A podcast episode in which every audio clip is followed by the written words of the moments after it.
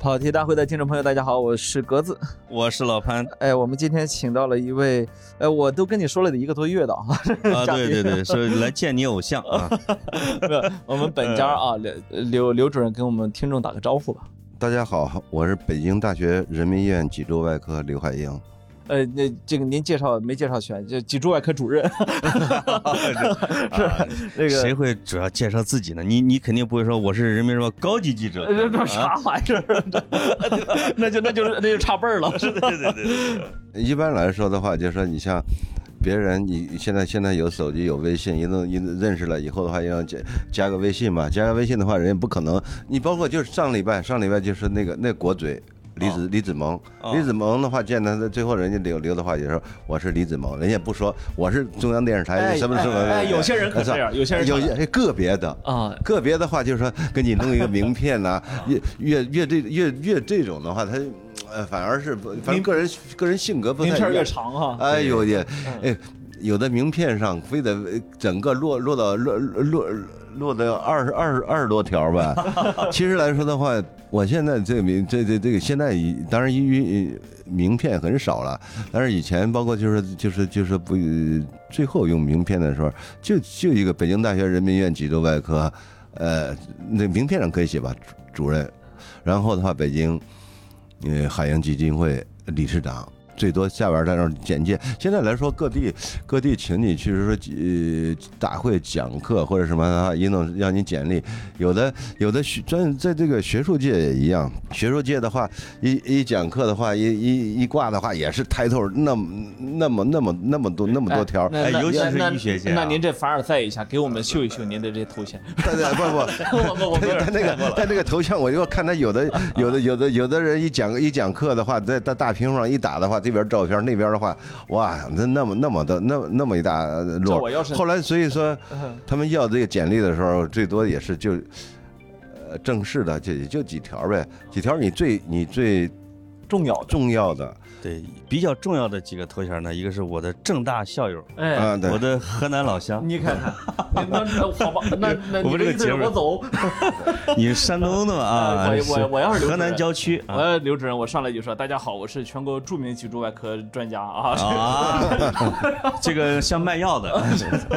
这一听就假了是吧？对，不不像一个真医生。那当然了，那当然了。好像刘主任，你感觉没？就是说这个正儿八经的专家，好像就是得谦虚，是吧？不怎么怎么就约定俗成了这一条呢？你这大家这个是公认的虚怀虚怀若谷 虚怀若谷可还行？我我的听众朋友，其实就是刘主任是来自安阳，哎，安阳这个是一个非常独特的地方，水土文化。还有语言是是是，对，很多听众肯定一听就知道啊，这个安阳婴儿是吧？孔雀，殷墟，对对对，妇好墓是，包括大家比较熟悉的叫司母大方鼎是吧？特别多，那都是从安阳出土的。呃，世界上最早的监狱，哎，世界上最早的这个文字博物馆，没错，而且是个特特干净的一个一个一个小城市啊。还有一个还还有一个还有一个出了一出了一个，现在也逐渐的对它有点平反了。呃，虽然是窃国大盗吧，但是话就是说，他整个整个对对整个对中中华民国民国之前，包括这些这些的建树，还是挺有本事的，只能说挺有本事的一个人。袁世凯，袁公世凯的墓子在河南安阳，对。他家他他这个家族培养了几个几科学家。也是非常有名，老袁家的人才遍布世界。是是，他这个袁世凯的墓在安阳，就在安阳肿瘤医院隔壁，叫园林，是吧？那个叫园林。淮就是淮淮淮河。那边哦，那安阳有条河叫环河啊，他他自己给自己起个外号叫环河钓叟。哦，他 隐居的时候在那儿。是是是是。你说你你说你你说你们安阳这个这人人杰地灵哈。刘主任还有一样没说呢，曹操啊，人家曹操买的地方啊，是是是吧？不，你要说你要说安阳埋的人，咱们这节目说不完。你说这地方，你们河南应该说是任何一个地级市拎出来都说不完哎，都埋好多人。对对对，七大古都之一嘛，是是是，闹着闹着玩了呢。对，就是啊，嗯，那个刘刘主任呢是脊柱外科主任哈。这个脊柱外科主任，刚才老潘说到一个人，说一说脊柱外科的要治的病人，好像想起那加西莫多哈，就是巴黎圣母院里面那个钟楼怪人啊。这个救艾斯美拉达的那个，就他他是属于典型的您的这个客户或者病人吗？呃，那不叫客户，那 我我们我们那要叫叫这个啊，没没入坑啊，没入坑。对对叫这个我刚刚说患者医生赚钱的事儿。要不就是说就是患者，我们一般一般都是患者，或者是你的患者你的你的你的你的病人，你的这个患者是这是这样，是那个是一个非常非常典型的一个脊柱脊柱脊柱畸形、脊柱侧弯的，这几百年前嘛。他那个岁数能治吗？到了那个岁数，嗯那个到那个那个年代，那个年代的话就是说在这个年代，如果他那个年龄三四十那？那当然，那那那那那当然可以治。我们、哦 我们就是说，你像这几年治的非常重度的那些的话，马上马上要要要要要要住又住要住院那个江西那个的话，也都四十四十多岁吧。哦这都是脊柱整个来说后，当然当然它是后凸，哦，脊柱的后凸畸形是强制性脊柱炎造成的嗯那种。当然是就是说那个巴黎斯膜炎那个是侧弯，它是一个脊柱的脊柱脊柱是吧？从正面看是个侧弯，然后从侧面看有的是就是颅沟后凸。对它实际上给你科给大家科普一下，它是一个这种畸形是一个三维的畸形，而不是说单纯就看到一个面儿。是吧？哦弯到弯到弯到弯到另外一个面儿，它是就跟拧拧麻花儿一样。哎呦，整个的话，就是说是一个三维三维的一个这怎么。长成个麻花的呢？测完来说的话，呃，是百分之六七十的是，就随着生长发育，到现在现代科学还没有还没有查出来它是用特发，所谓特发性的，就是说特发性就是没有不明原因的，现在科学还没有查出来原因的，还有百分之二十多，剩下的是当然是先天的，先天的生下来，母亲生下来以后，这个这个这个脊柱。就就有畸形，有畸形的话，随着年龄的生长的话，畸形的这个程度越呃很快越来越重，随着它生长发育这一段儿，就是发育的特别的重，所以说叫做从小就用老百姓说就是罗锅儿吧，哎，所以宰相刘罗锅也是属于病人。这个我我们村里边有这样的小孩，我们那时候老说他少几根肋骨，这个家长说哎少几根肋骨，其实他是不是本质上也是您说的这种病啊？没觉得他少几根肋骨，这这这导致这个，他当时他的他的那个脊柱是这样左右的这种弯的啊，这种就是走路是这样，就就是这样，那那那是一个典型的一个侧弯了。那是个侧那弯吧那这个侧弯的骨盆、肩膀也不对称了，然后骨盆也不对称了，它是往一侧往一侧倒了，它是骨盆整个倾斜，整个弯，整个弯了。啊，这当然老百姓还有一种是，嗯，那是另外一种病，强直性脊柱炎的话，那是整个的整个的我前弯了哈，哎，对，我往前弯的是，甚至现在说的这种折刀人嘛，一个很时髦的，说这这这这种重度的一个折刀人，这种这种是强制强制性脊柱这炎这种。这种我爷爷啊，我姥姥啊，他们都快老年的时候都快到地上去了。这个那那个那个还不一啊那个也定是不算啊。那个那个不一定是强直性脊柱炎，是那是压的啊老年人呃上岁数有骨质疏松，啊骨质疏松以后，他有压缩骨折，压缩骨折以后有几节压缩了以后，他会往呃随着这个重心的前移，哦，他就他慢慢得不到治疗的话，他是他他是造成的这种老年性这就等于种瘘管，老年人这个弯着腰其实也是可以治的。可以就是说呃发现骨折以后的话，早期现在哪怕用微创的技术，给他把这个坍塌的这个脊柱这一节儿给它给它支撑起来，哦这个就是可以治。哦，你像强直性脊柱炎的话，就是这这它和它和强制性脊柱炎还不一样，表现不一样。表现不一样。你啊像就像张嘉译他们那个是那个是强制性脊柱炎，哦张嘉张嘉译是强制性，典型的好嘛啊对所以我们过去说说什么爷爷奶奶操劳了一辈子都压弯压弯了腰，这种文学化的描述是可以被医生给掰过来的。嗯，而且他是 真他真是压弯了腰，而且他是压弯的啊被体重压弯的。啊体重和对骨质疏松压弯的。啊但是强制性脊柱炎的话，它是一个单单独的一种病，哦，单独的一种病，就说是一种风湿呃那个风湿免疫系统的一种一一种呃一种病，它是终身终身性的。那得跟张嘉译说一声，得找刘大夫给呃给给搬一搬啊。没有，我们跟这都是也都是好朋友，都是好朋友的话，都治过了，都不是，就说他是太忙，他太忙的话，他就是说，呃，现在来说的话，如果早期治的话，你包括就是说用一些用一些就是这个生物制剂啊，各方面的话还是能得到控制的。但是的话，他主要是太敬业了，太忙，对就是老说来治。老说他他他他为了为了哦也没时间。他可能就没有一整块时间啊哦，给调理过来，啊，但风湿免疫科大夫主任的就呃在这个。这是这是非常 open 的一句话的话，啊就公开的就说一句话的话，就是说，像这些脊柱炎治好了。治好了是周杰伦，治没治好就是张嘉译。他 这周周那个当时当时当时就是也治过，对对，周周杰伦的话，他得到很好的医治了，就是说他他呃，就是说定期的，包括这种规律的用药，哦，然后的话治好了，你看不出来了。但是张嘉译 就不一样，他没他他就是说，所以周杰伦在哪儿治的？在应该是应该是应该是在国在在在在境外吧，啊。这些这些，嗯哎，这这个说起来，那刘主任这个这个专业就特别没劲啊。啊，为什么把好没进呢？多把好多文学化的东西都变成了现实，就是你看钟楼怪人啊，跟能治好，而且像你卡西操劳的爷爷奶奶呃腰直了，都是对对，都是生理病变，哎发现啊，像卡西莫多那种，他那种他有那么力大无穷吗？就是基本上得了这种病，我总觉得应该没什么劲儿吧。像他那个文学描述的，我直接能提溜一个人，直接上上房穿瓦的那个，那他那，那他那个还没到那种程度。但是话，一般来说，强制就说这不脊柱侧弯这种的话，到晚期一般它是脊柱畸形，它不是单纯一个外观的螺冠外观的问题，它是就是说影响了心肺功能，哦，年龄年年龄年龄上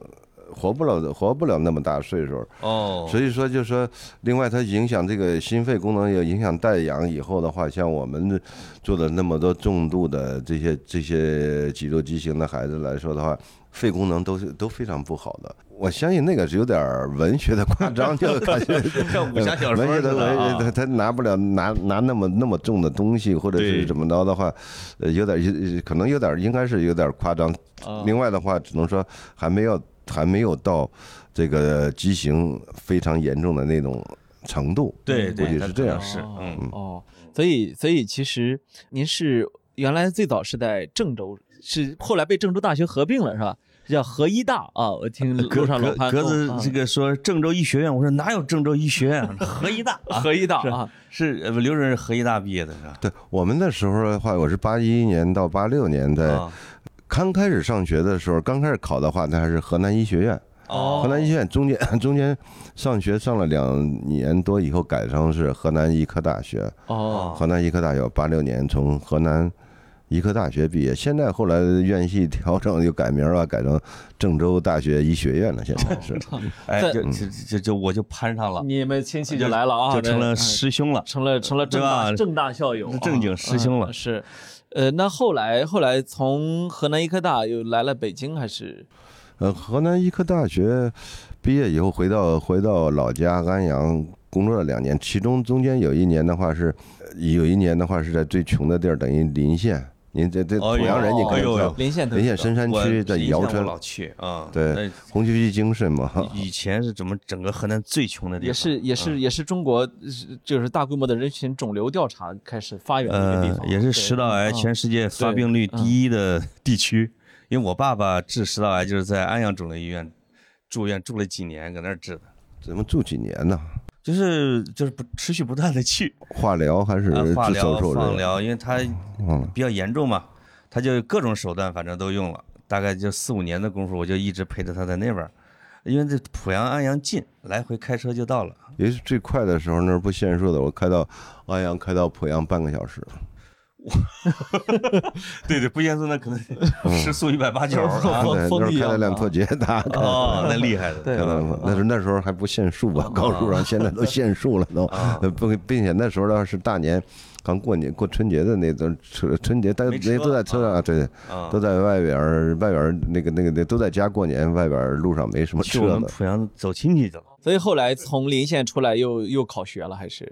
在临县那边儿等于干了一年胸外科，哦他那边儿不是食管癌高发嘛，到到那个随着那个医疗队，整个来说有有这个国家的整个医疗队这些，在那儿做了干了一年，在临县姚城最也是最更最穷的地儿，哎，食管癌最高发的那个呃乡吧是一镇，然后干了一年以后，后来考了北京。北医那时候还是北医嘛，北医北北北北京医科大学那是北京那时候是还是北京医科大学，北京医科大学北京医科大学考到这边，从硕士、博士这样一路走过来的。哦，我看您后来又去德国了，对，在这干了两年以后，后来考了两份，考了奖学奖学金去的，到这个德国，哦，德国后来专门从事这个脊柱外科吧。是从到德国开始从事脊柱外科的吗？呃因为去的后来去的那个医院来说是德国最大的脊柱外科医院，又叫做又叫做德国脊柱侧弯中心，还有一个名字，它的医它医院名字挂了三块牌对吧？还有一个没关系，全德说德语我们听得懂。全德啊啊，全德脊柱外，这这边装大了。啊还有全德脊柱疑难病中心。后来那是九六到九七年吧，九六到九七年以后，要说历史的来说的话，二零二零二零零一二零零一年，我们建的这个北京大学人民医院这个脊柱外科。那时候建立的时候的话，正好二十年前，对那时候那时候建立这个脊柱外科的时候的话，还呃中国内来说真的没有没有几家，基本上可以说没有。哦，但是的话，就是说现在来说的话，这二十年中国的这变化非常大，非常大的话，就是说我们前不久前的话去这个去这个江西，就上上个月吧，去江西革命老区嘛，将军县，将军县的话，兴国那边儿出来出来中国将军出的最多的一个县城，一个县医院，县医院里边儿都有脊柱外科。哎呦，那时候的话，你现可见这个这个第一只能说明两点，第一就是脊柱外科这个发展特别快，第二的话就是说说明脊得脊柱方面的这个病的人多多嗯发病的是吧？嗯嗯，。对，那其实过去也有这么多病人，甚至可能更多，对吧？但是没有脊柱外科，那时候的话，是人民生活生活水平到不了这到不了这一点就是说这病就得挨着。啊，对对对对，是啊它它它它有好多好多好多好多原因吧。但是呢，那时候的话，你像我九六呃这个九五到九七在德国的时候哈，那时候呢，他们就专门的这个 Spiner 设计，呃呃，就是说就有脊柱外科。您您当时在德国已经是职业医生了吗？已经是上手术台的医生了。当然当然，刚开始到那儿当助手呗，对，当助手。后来的话，就是当过几次主刀，当过几次主刀的话，在德国当主刀非常难的。但是的话，就是当完了以后，后来有几次最后最后不干了，是最后刚因为刚开始去的时候没学过一句德语，到那儿以后用英语跟他们交流。但是话就是说，你写完了，你 你上完手术以后，你还给人写手术字，写手术字的话，最后都得录，他那都都都都录音一个小磁带盒交给秘书。但是呢，开始是你上完了以后，我我只能说就是让人家那边医生帮着录，但是最后的话，你不可能永远让人让别人帮着，所以说的话，不太好意思啊啊啊！就是说这手术我能动，但这字儿我不能写，对 是这个啊。不过这也说明了一个优秀的医生，一个良医，他得经过多少年的培养。是啊，我这听来听去，从八一年这十四岁上晚大学，这得上多少年才？最后说，我到了回来之后，我建立一个什么脊柱外科的这样的一个资格，这不这学二十年差不多了，有点啊是是是，呃，对学医这个周期本来就长，本来就长的话，就是说这个。你像一般你们上大学那时候都是呃本科一个就是这个理工科的话都是四年，而我们来说医科的话都是五年，对，嗯医科普通都是五年。现在来说当然有这个七年制、八年制下来拿硕士、博士，但是话我们那时候的话，呃都是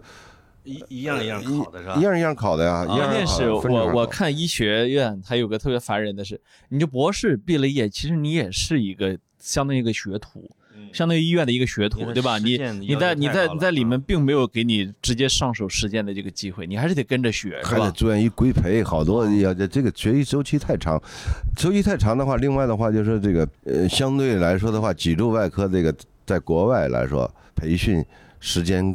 就更长啊更长。为为什么？是因为它这个脊柱周围的神经啊、血管太多嘛，牵一发动全身。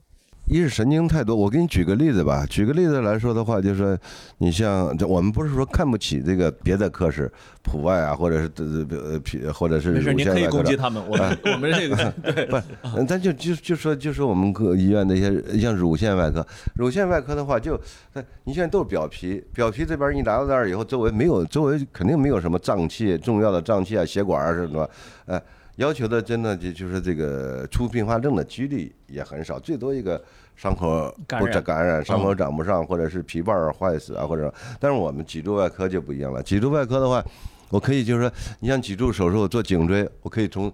颈前做，颈前做的话要求你甲状腺姿势，包括普外姿势熟悉，包括头颈外科姿势，你这要牵到一边儿，把气道、食道都牵到一边儿以后，你才能达到做到显露到颈前。哇，所以说这话就是，你如果能把这些呃做完了以后，那你甲缺甲状腺，那肯定肯定玩儿似的，是吧？是是你说是吧？它包括就是说你颈后就不说了，但是话你做胸做胸椎，做胸椎有前路矫正的话，你前路就是减压的话，你得有开胸的经验，嗯是吧？胸科的这个经验，你做做做腰椎腰椎来说的话，就是说腰椎来说的话也是。你你你做前路的前路的话，你有普外的经验，甚至甚至来说的话，你有这个做这个侧方侧方入路的话，就只说你必须有这个泌尿外科的经验，你不把肾脏这个侧前路减侧前路减压听了半，天假装所以说听懂了，但是所以说确实太复杂。你要说啊你全身来说的，对你这个解剖上各方面这个这这个要求是非常高的。另外，当然话就是说脊柱外科的话，属于骨科的一一个一个。呃，一个学科一一个分支吧。因为骨科来说的话更更多了。骨科来说呢，你四肢四肢来说多少多少块骨头，你像乳腺外科就这点儿。然后你说你你说就是普外，有时候这个甲状腺外科，有时候就现在来说，当然分工越来越细吧，专门做甲状腺。做甲状腺，你这这边切开以后，基本上很很快就到这个解到到到这个解剖的这个路径了。就相当于说，如果一个年轻医生选择了您这个科室，其实是选择了从医道路上的一个 hard 模式，是一个非常高难度的一个模式。呃每天都真的如履薄冰啊啊，出这并发症，并且有些情况下，老百姓的话一说的话，就是说脊柱手术风险特别大，动不动要瘫了。当然有些夸张，但是可见的话，其实还是这种。呃对对你这个技术的要求，包括就是说这个意志，这个大夫大夫的胆量、心细，包括就是说这个眼与手的配合各方面来说，要求是是是是是非常非常高的。从这个角度来看，我觉得像广西的那县医院能做这个的，不，那是除江江西江西的啊赣赣州下面的新除非是这个援建的，可能是医联你要让体哈。啊，你要让那个县医院做这个综合大手术，真的有点难为他们啊。嗯，他作为他们只是其实来说做做的相对少，相对相对轻一些。呃，当然你你说的非常非常对，因为都是因为那边毕竟是红色老区嘛。这些原件呢，去于都那边我们医院来说的话，每年去都是说就是说就就是说。晋升之升之前晋升主治，包括晋升高级职升哦之前这些定期定期去。哦，对，去一去说很多去三个月很多手术还是北京的医生去做。对，有这个科啊，医生是这我呃援助的，我就把这房间、把这设备给您备好了，对对对，给抽抽空来啊，是这意思啊。那是嗯那那刘刘主任，其实呃，绝大部分人没有就是打开别人身体的经验。就是其实外科医生哈，尤其像脊柱外科，呃我天天我以我一直以为只从后边打开，您刚才说的全是从前面打开的啊。啊，对啊，对 就是说，绝大部分人没有打开别人身体的这样一个经验，所以也就没有扛过这么重的一个责任，是吧？那那其实这个是会不会对你本身的生活会造成一个生活方式啊，方方面面会造成一个挑战，或者说你得跟别人不太一样？你比如说，我我这个我是打开来我手抖了，或者说我这个我我头天喝大了，我这我这动手术有些骨头记不住了啊，有些部位记不住，就是这些问题，其实在你这儿是不能发生的事情。对那这些的话，你你对于呃对于就是说这个自己来说的话是一次，但是话对于对于你你这个躺的那个活生生的接受你手术的病人来说，那是终身的终身的一个对于包括他的。造成一个灾难性的后果的话，那是对他本人；另外的话，对于他这个家庭来说的话，他是这个是一个毁灭。有些有些情况下，所以说，意义来说的话非常重大。当然，当然，所以说每天都都如履薄冰的话，长期长期来说，对我自己来说也不是什么好事儿，是压力大呀。压力大，所以说，所以说这。多少年前就就就血压高了，高血压，包括血管也都硬化，包括出出这样那那样问题。你那人人来说的话，他肯定是，你你老绷的那根弦绷的那么紧的话，血管呢肯定肯定是就是这个。给你自己压出一身病来。你还本身来说，在在这个修行的过程当中，在这个打这个基础打这基础的来说的话。也付出，也也也也也付出的，就是别人，包括一般科室来说的话，没有付出的，没有能付出的心血。给你讲个。段子吧，讲个段子来说，在国外来说的话，骨科骨科的美国 AOS 这个骨科整个年会开大会的时候的话，呃，一进这个会场来说，脊柱科的大腕的话来说的都是这种给他给他就是这这个这个大家仰望仰望仰望的这个这个高山仰止这这种目光。但是话就是说，呃，他这特别受受尊重，因为他付出的多。另外还有一点，为什么仰望呢？他拿的这个 salary 工资。工资非常高，工资的话比一般创伤科大夫或者是什么要高高不少倍，包括香港也是这样。那所以说就是说，那您这儿付出点，我们呢都是 说不下去了，说不下去了，差不多啊，和那玩差不多吧，这和其他人差不多。哎，在国外来说的话，就是说你上医学院，这个周期长，周期长的话，所以说。学费也贵，家庭付出的必须，所以说必须是家里边家里边有点底儿了，才能才能才才能才能上才能上到医上得起这个医学院的。对，不像咱这儿好多穷孩子啊。对，您这估计也也不是出身富贵人家。啊，是啊，都是这样，所以说才能才能才能才能到这一步，完全跟现在。那个、那个、那个、那个奥运冠军十四岁的那个啊，全全红婵，全红婵是吧？嗯，那不一样吗？是吧？是是是，都是努力过来的哈。那么那那么其其实说到这儿呢，我们那个我我我还要想跟大家是是爆一个小小的料啊。那这个料其实是那这刘主任这个可以说是这这这十几年的事业了。其实呃，我我也不知道这是不是一个普遍现象，但是呢。其实，在我们国家，很多的这种脊柱侧弯，包括呃那种非常怪的脊脊柱方面的疾病的这个患者，都是出自非常贫穷的地区，对吧？西部地区，然后这老少边穷地区，呃，不知道为什么格外多哈。然后，所以这些年呢，这个刘主任其实是设立了一个叫海鹰脊柱公益基金会。嗯，呃，这个基金会呢，实实际上是也差不多是十年前设立的。马上十年了吧？是那个十年前的十月十十月十九号。哦，快十年了。就是当时为什么想去设这么个基金会啊？刚才您不是聊到一块儿什么公益公益啊，或者是什么时候这个时间节点？时间节点的话，十十年。但是十年之前的话，有这个看不起病的，或者是这个这个脊柱侧弯的也好，或者是。环束椎脱位的好多，包括外伤瘫瘫的这些这些都没有没有条件进一步的手术，没有条件进一步的诊治。当你到门诊的时候，来的时候都是都是说就是满怀的期望，但是话走的时候，一说治不了，没因为钱的关系，都是特别失望的那种眼神吧。但是，但是话就是我们之前救过一个彝族孤儿，那我回来以后号召的是全院捐捐款，那你总不可能让人家每每次都让人家都献爱心呢，对，是吧？嗯。后来想到也如果如果如果如果能得到更多的救治吧，但是但是中间呢来说的话也是，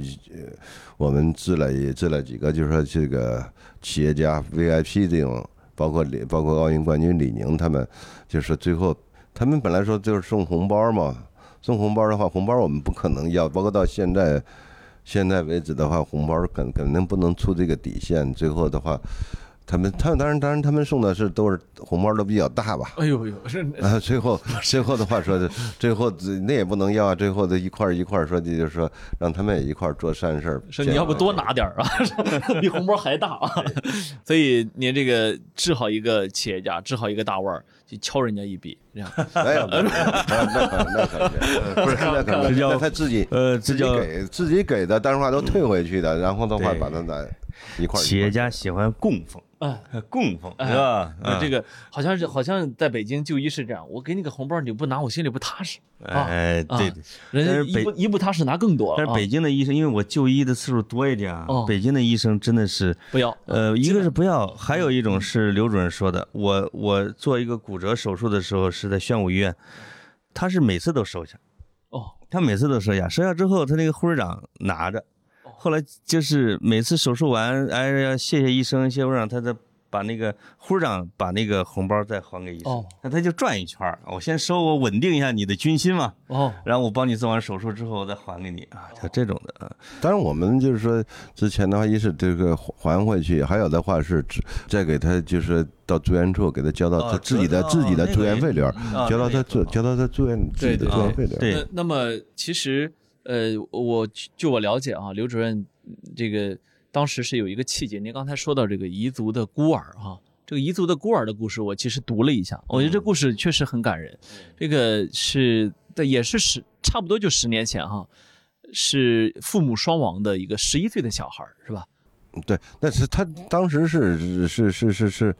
十几是这是呃零六零六年零六年的话，到现在都十五年十五年十五年过去了啊。嗯十五年前那时候十来岁，现在都成家立业、生孩子的都娶媳妇儿了呃已经都娶媳妇儿了。他是嗯这个小孩还有两个弟弟是吧？呃弟弟还有妹妹哦，当时大凉山的孩十五子啊对。就说如果那个小孩没你没有给他做手术的话，他比如他这一生会怎么是什么样子，会怎么过去？你因为我听了娶妻生子了，我说这个还真的还挺很好的哈。娶生子是那以任何人，你像我们救的那些强助的，照样 照样的的的娶妻生子，你你那是正常的生理现象嘛。当然话，就说你像你像就说。那强助都成那样的话，人家照样能照照样能生孩子，包括就是说我们病房现在住的那个那那个小女孩，她十来岁，河南汤阴的，岳飞的老家那家啊，是也是对咱那儿的父母都是都是都是就是盲人，哦，都是盲人的话，就是说靠他靠他靠他，就是说这个这个母亲在那儿给人盲人按摩，去去挣挣那点可怜的钱。我觉得对这个马秀才来说的话，这个一度孤儿呢，最大的最大的成功来说的话，是他。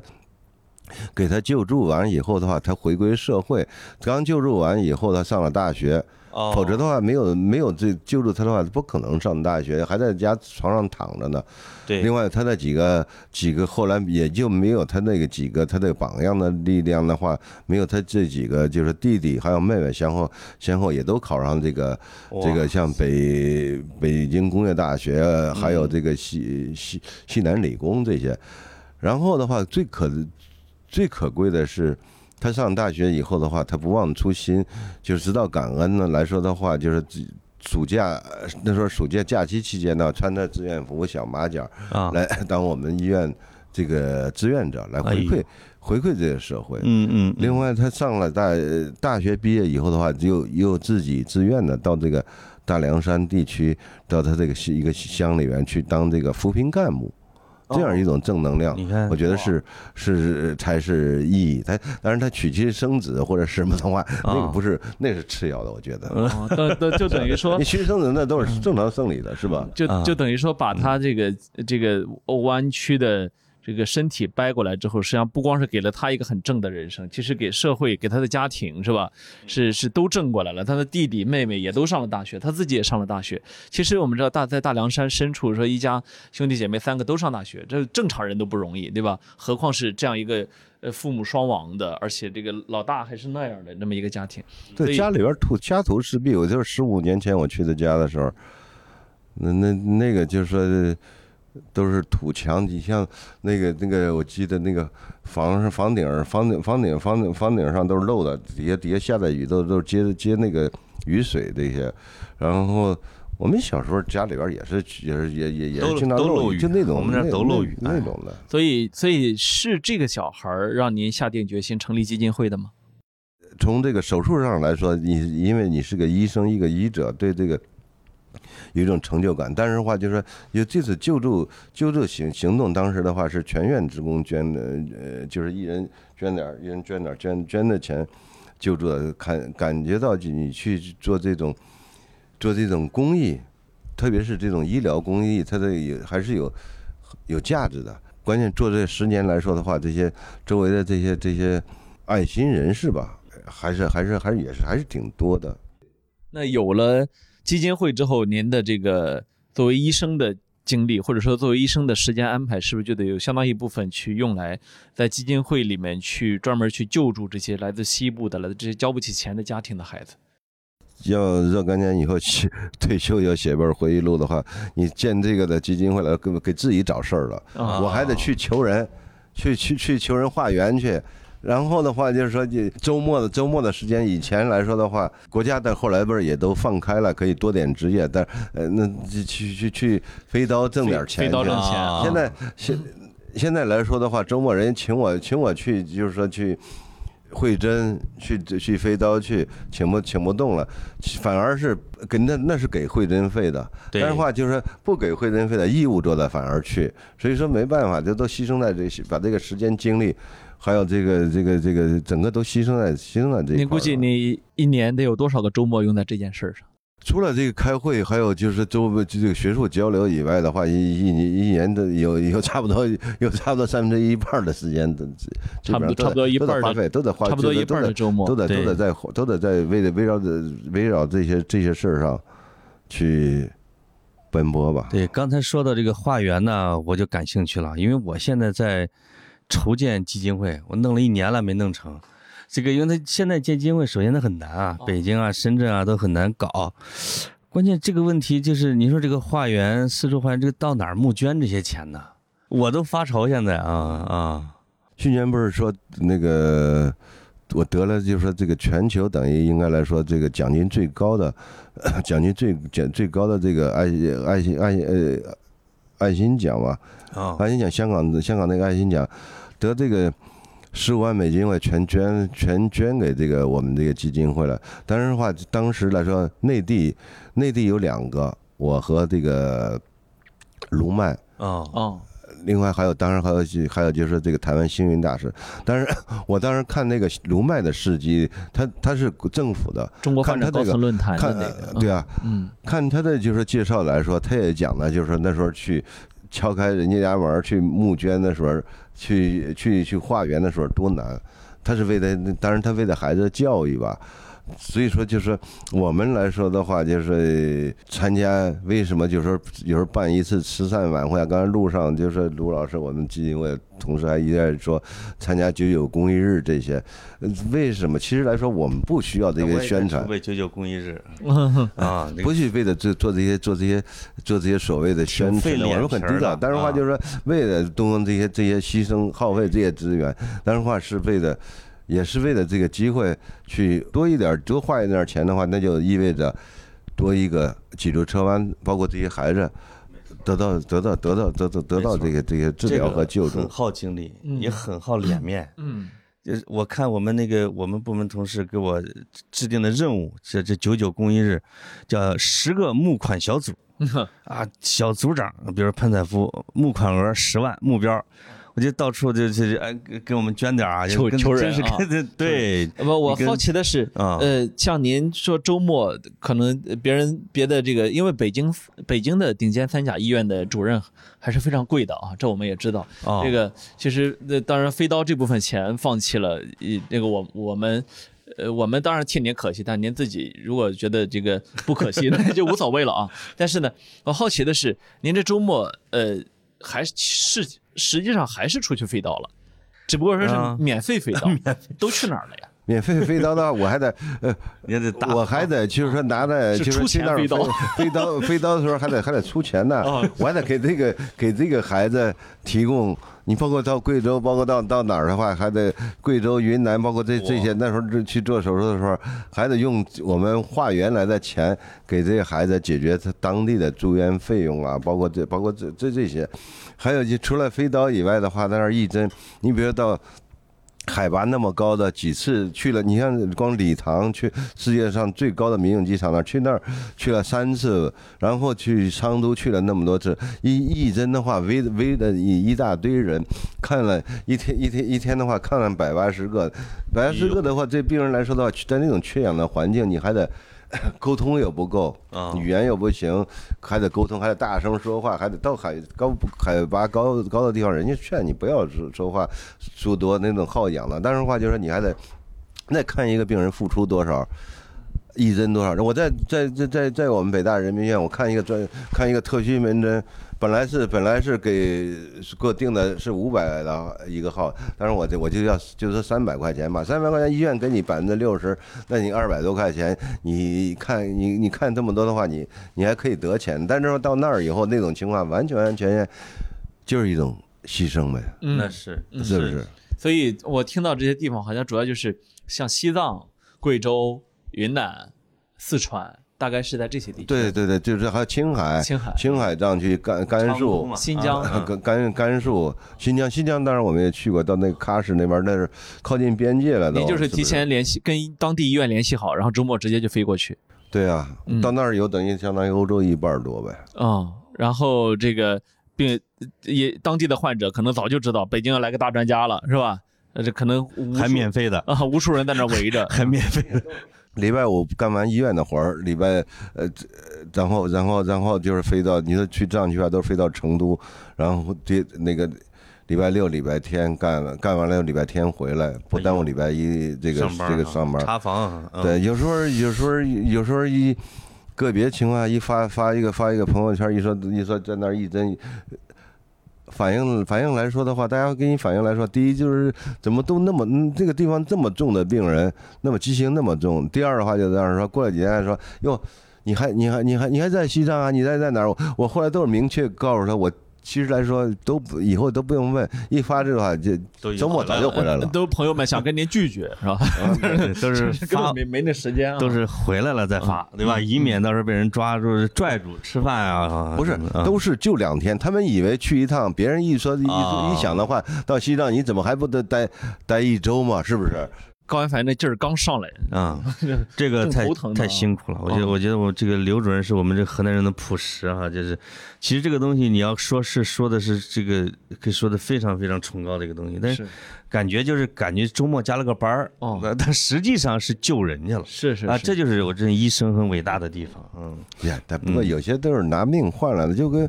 陆老师知道那时候去昌都去昌都的时候，到那么高的机场，那儿又又又又紧接着盘那么多少多少多少九十九道弯山路。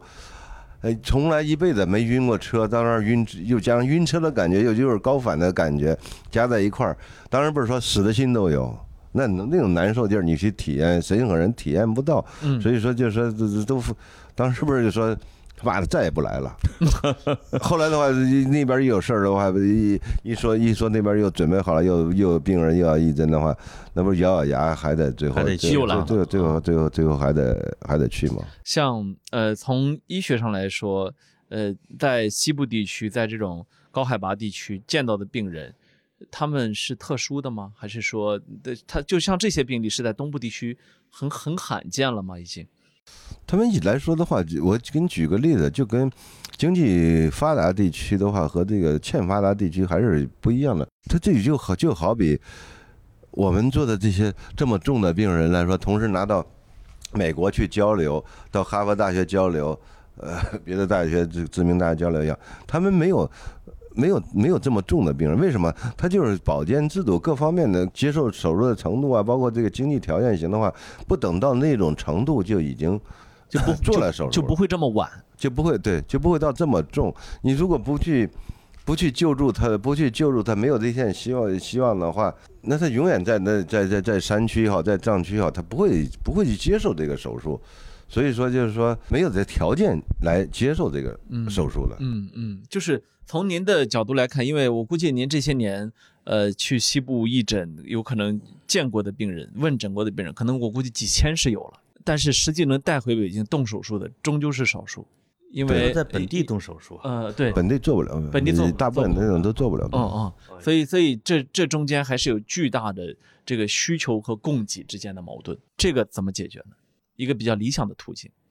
当然，就是说你你再多的话，只能说嗯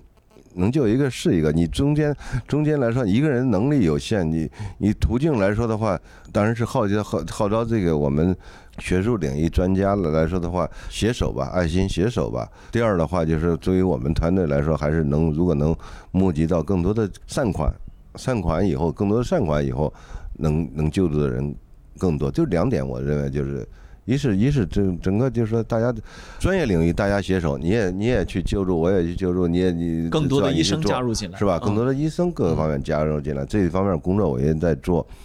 第二的话，就是说这个，呃，我们对于我们来说的话，我们 化缘的化缘来的善款越多越好。还有一点的话，第三第三点的话，就是说我现在做一个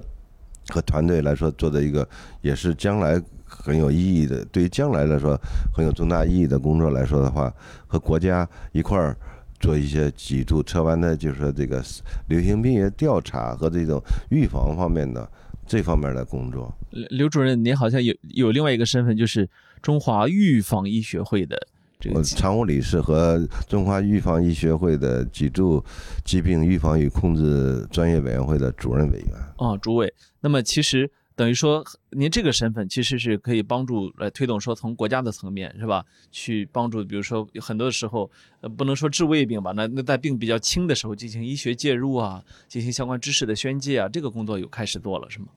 刚来这儿，咱们来之前，我在医院那边是是那个科科学那个科科学技术出版社那边出一本，就是这个二十万字的，就是这个科普脊柱脊柱侧弯的真真相。然后的话，出这本科普也是宣教，让大家对脊柱侧弯有一个有一个认识，包括特别是对于孩子来说的话，对于家长对于家长来说的话。观察他这个小孩的发发，就是说这个这个后背，包括就是这些早期发现，呃，来早期的就是说干预，早期的早早期的治疗。嗯，就是，呃，我我也觉得，就是为什么我们做节目要做这个事儿呢？哈，其实也许有些时候啊，就是一句话，就是相关知识大家都不知道，是吧？对也许也许偶然之间是吧？听通过听一个不知道为啥的一直在闲聊天的节目，忽然听到这么严肃的医学内容，可能会觉得对他也对，因为我们生活中也许就有认识这样的人，是吧？你你的意思是不是我们的啊听众里边有人得这个病了对，也许听众里面我们介绍一下，我们去找一下刘主任啊，可别来烦刘志，我给他忙着呢，给挂个号啊 忙着呢给。挂个号呗，是吧？本身按就是说，我们现在还做的一个就是这个国家 CDC，包括就是这个财国家财政部这个重大专项的话，也是脊柱侧弯的儿童青少年脊柱侧弯的这个，那是应该耗耗费三年时间吧，做一个就是说这个流行病学调查。根据国外，包括就是国国内，其实前期的这个统计来说的话，保守的说，中国内应该说青少年这种病的，呃，应该有三百万。三百万个这种小孩儿，另外的话，每年来说的话，递增来说的话，也是增加三十多万，都是保守的说。但是我们这个具体准确的这个这个数据来说的话，应该是这个课题完成以后三年三年以后，呃，刘主任，您觉得如果是呃我们听众或者有其他的社会渠道想要为基金会捐款的话，是有什么途径？其实我们到时候也可以一起放在我们节目下边啊，那个给供大家去，无论是爱心多少哈、都可以去去做一些。我我也我也觉得，其实，呃，在这个年代做公益，也许最好的办法是能发动人民群众哈，不不能说是就几个人啊，我们就是一个初心特别好就把它做起来，就还是得大家都能参与进来。还有一个嗯，反正九九公益日快到了，我估计到时候啊也有链接，哎，啊我们也呼吁一下也有网络网络链接，到时候拉到这个听众群里边啊，哎这让我们的听众也给捐一下。就我我有就科普的小问题啊，就是问刘主任，你说这小朋友他如果什么姿势不对之类的，他会导致这种脊柱侧弯吗？我看有时候会宣传啊，这个小朋友这个脊柱会弯曲啊，坐姿要好啊，要要用什么背背佳呀，就那一类的。是一个原因，但不是主要的原因。包括就是说的这个桌子的高低，上学的时候都是，你说上了学都是那么高，你说是不是？包括凳子这这些的话，是是一个。你包括贝贝佳这这这这些是一个原因，但不是一个按医学的观点上来说的话，不是主要原因，主要原因还是一个本身来说的话是一种不明原因的病，就跟你小孩到到长个儿，青春期到长个儿的时候，他这个病就凸显出来。所以在这段在这个时间，家长、老师这个观察。包括我们这这个专家团队做做定期的这种流行病学调查和筛查是非常有必要的。所以说，就是国家来说的话，不是青少年入学的时候三大疾病嘛？儿童青少年的话，近肥胖、近视，现在是脊柱侧弯三大疾病，同时入住学校就做这些。另外，刚才说的就是这个捐款，捐款上来说的话，就是说我们基金会虽然小，但是的话就说是。捐款渠道也不畅，但是我们是靠，真的是靠自己每一个每一个，就说这个工作者，不特别是医务工作者的话来说，有的情况都是拿出来自己家的钱来来来来这样一分一分的，就是这个积少成多的来去真真正正的去去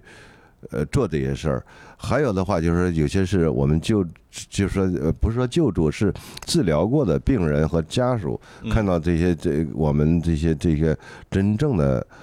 病人不容易，包括这个医生不容易的话。把这些就是说真正来感谢的红包，有时候你这你把给你塞白大衣上都扯烂了，但是话最后来说，你就给他捐二维码，这个基金会的收款渠道。说我一般是这么，我一般红包都这么给，我的红包是基金会二维码。那你不可能，就是我们都是这些这些的，不能道德绑架，都是都是都是非常自愿。最后说你你可以。可以就是说捐捐捐赠一下吧，就是说一块儿来说的话，献献一份献一份爱心，但是但是话我们来说的话，就说是。这十年来说也是干干净净，干干跟所以说的话，我们这个透明指数啊，包括什么都是百分之百，都是都是说就是第一的。每一笔钱都用到了患者身上。对对对，甚至都用到拿自自己那钱不够了，又都是拿出来自己的自己的基金会的账都是赔的，你说不？就是并且都是 并且来说的话，都是自己自己的的钱 去捐去去反捐过去的。你说，因为因为我知道，其实呃，从通过基金会。救助的很多病人，实际上据我所知啊，嗯，连他们来北京的车费、路费，那个在北京的酒店的费用啊，这个吃喝拉撒，这个基金会都要，因为他因为他们确实太穷了，嗯，这看来这个基金会看来是一个私募基金会状态啊，就是可能没有向大众开放捐款这一块是吧？那可能还是靠这个同仁呐，不像一基一基一基金那样的，我一块钱一块，你全国人民都给我捐啊，就那种的啊。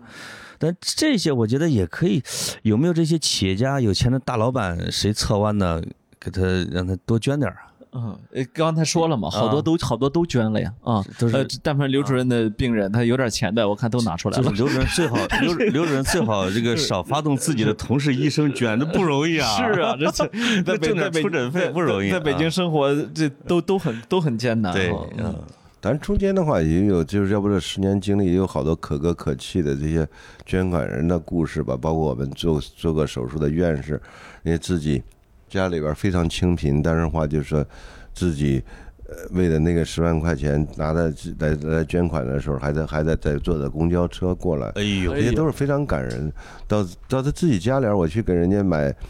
过年给人家送送个羊羊羊羊毛衫人家说自己院士啊，他一辈子没有没见过这么好的衣服，不舍得穿。哎呀，哎呀，那那那那个到卫他卫生间那那那个毛巾都是都都带在动，我看那内幕，包括这这袜子都带在动。所以说，呃，为什么这么多年前行的话，也是这些周围的这么的善人好心人感动。嗯。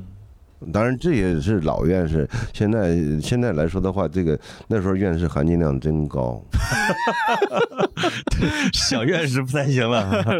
那个对物质生活也不看重，是是是，就是奉献。我觉得就是有人群中就是有这样一类人，就是精神是可以驱动他的，是吧？刘主任就是属于典型的精被精神驱动着的这么一一个一个人。我们大河南人就这样啊啊！那 如果一亿河南人都能这样，我嗨。就好了啊！那要你们山东人干嘛啊？我河南人这次这次这次也挺惨的，刚刚遭了这个水灾，又又又又又这次疫情又又弄的，对，不容易，不容易不容易啊！在在这个时候，我们尤其是正大一附院那边是吧？嗯也是真不错。您在那儿工作过吗？我在那儿是等于读书的，这办办实习在那儿。哦，呃，全亚洲最大的医院，我知道超市型的医院。哎对对对对嗯巨大，是。嗯，哎呀，我说说到这儿，我觉得这节目也到最后了哈，我这一个小小的呼吁吧。哎对对对，呃我呃我们这一期呢，呃，除了节目之外，可能下面文字会相对比较长啊、嗯我们会把呃北京海鹰脊柱公益基金会的介绍放上去，对，然后把相关的活动放上去，是吧？把 把听众们可以参与的方式写上去，是吧？哎对对，用身体来参与，对，看看我们听众们能做些什么，对吧？呃，因为呃，实际上呃听众们可能听到刘主任这个波澜不惊的说了一会儿自己这个经历哈，嗯，实际上他是选择了一条非常艰难的道路啊。对，呃，在北京的顶尖三甲医院的呃呃非常火的科室做哎做做主任是吧？完全可以有另外一种生活方式，但他选的这种吧，我们听着都有点苦，但是呢。啊，那 想想想后悔来不及了，这是这这 回，这叫人不改其忧，回也不改其乐，是吧？我觉得这个确实是值得我们学习，值得我们敬佩。我我们跑题大会也愿意去，呃我们也没别的本事，就发两句声嘛，对吧？嗯，啊，看看呃，而且据我所知呢，刘主任这个呃基金会呢，实际上民政部的主管全国社会组织的领导呢，嗯，副部长呢是每年都会来参加他们这个很贫寒的晚会的。因为他其实可以参加很多的其他的，但人家从呃从来就是来这个，是。就是我我相信是因为这个基金会本身是树立了是一个榜样，是一个楷模这样一级别的一个存在哈。海鹰基金会这样的，它不是在一个大众热门的领域，哎，就是这个万众照耀、星光闪闪啊，这个感动中国，是，但实际上呃也感动中国。呃，就是这这觉觉得啊，你得上大舞台那种的啊呃，我们可以上，啊，对，我们希望上。实际上是一步一步的为这个国家的孩子啊、青少年呢是做出了非常大的贡献。没错，没错啊，会会把一个这这叫折刀的人生变变成一个一个非常正直的人生。对，我们致敬刘主任。好，本期节目我们就到这里，谢谢谢谢谢刘主任。谢谢大家，谢谢大家哈。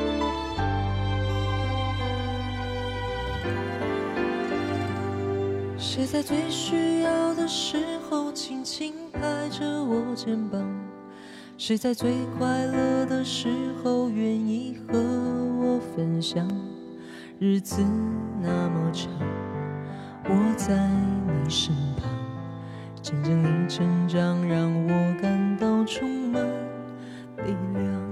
谁能忘记过去一路走来陪你受的伤？谁能预料未来茫茫漫长？你在何方？笑容在脸上，和你一样大声唱，为自己鼓掌。我和你一样，一样的坚强，一样的全力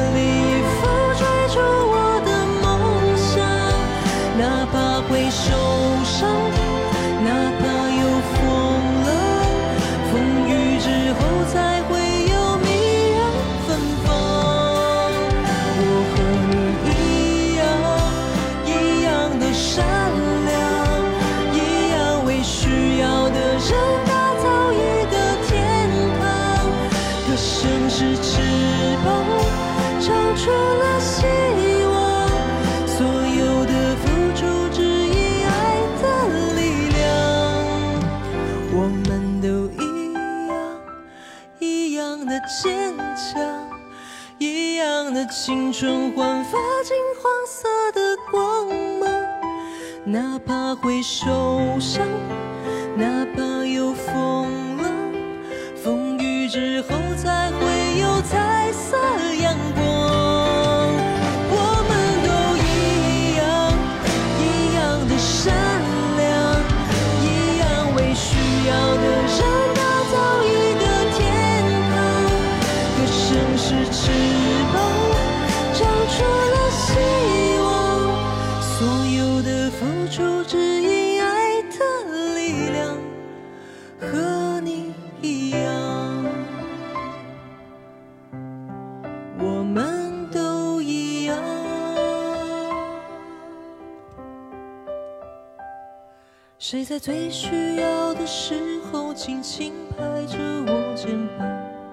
谁在最快